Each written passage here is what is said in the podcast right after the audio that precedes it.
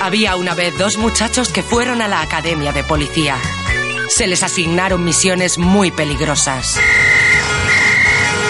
Pero yo los aparté de aquello y ahora trabajan para mí de antidisturbios.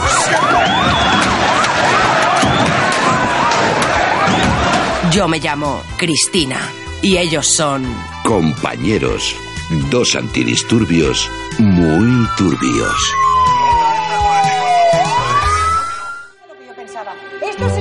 Vamos, hombre, no me joda. ¿Qué te pasa, compañero? Pues que Mercedes Milá acaba de decir que no va a haber gran hermano hasta después del verano. Pues ya ves tú, gran drama para vagos, putillas y frikis que se quedan sin medio de vida. No digas eso, compañero. Gran hermano es más que un programa, es un experimento sociológico. Vamos, hombre, no me jodas. Compañero, no hay nada como los realities para tener entretenida a la gente.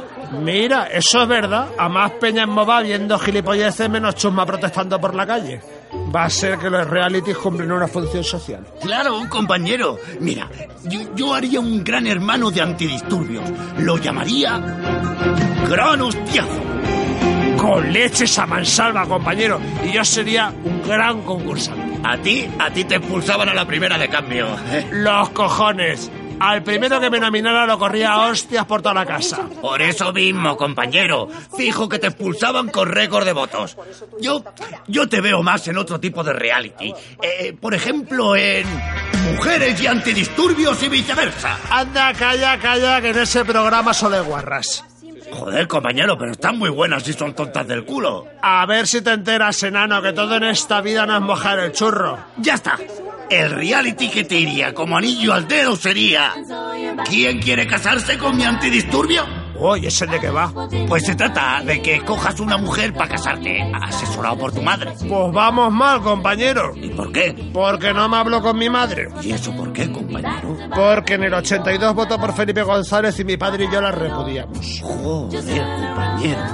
A lo mejor te vendría bien encontrarte con ella para perdonarla en... Hay una cosa que el antidisturbio te quiere decir. Lo que te voy a decir yo a ti no tiene palabras, compañero, pero suena a bofetón con la mano abierta. Joder, a ti es que no te gusta la tele. Mira, enano, yo participaría en un concurso de esas de habilidades, ¿sabes? Pero si lo único que sabes hacer es dar hostia. Bueno, torturar también se me da bastante bien. Y los insultos, compañero, eso lo borda. Pues sí, reconozco que soy bueno con las vejaciones orales. Ya está, compañero. Tú podrías participar en Master Palma. Pues suena bien. Y tanto, concursarías con otros antidisturbios a ver quién lanza la pelota de goma con más daño ocular, eh, quién a hostia más rápido, eh, quién tortura mejor sin dejar marcas. Pues ala, vámonos. ¿A dónde, compañero? A Telecinco a venderles la idea. Oye, ¿y si no la quieren? Pues para eso me llevo la porra, para convencerles.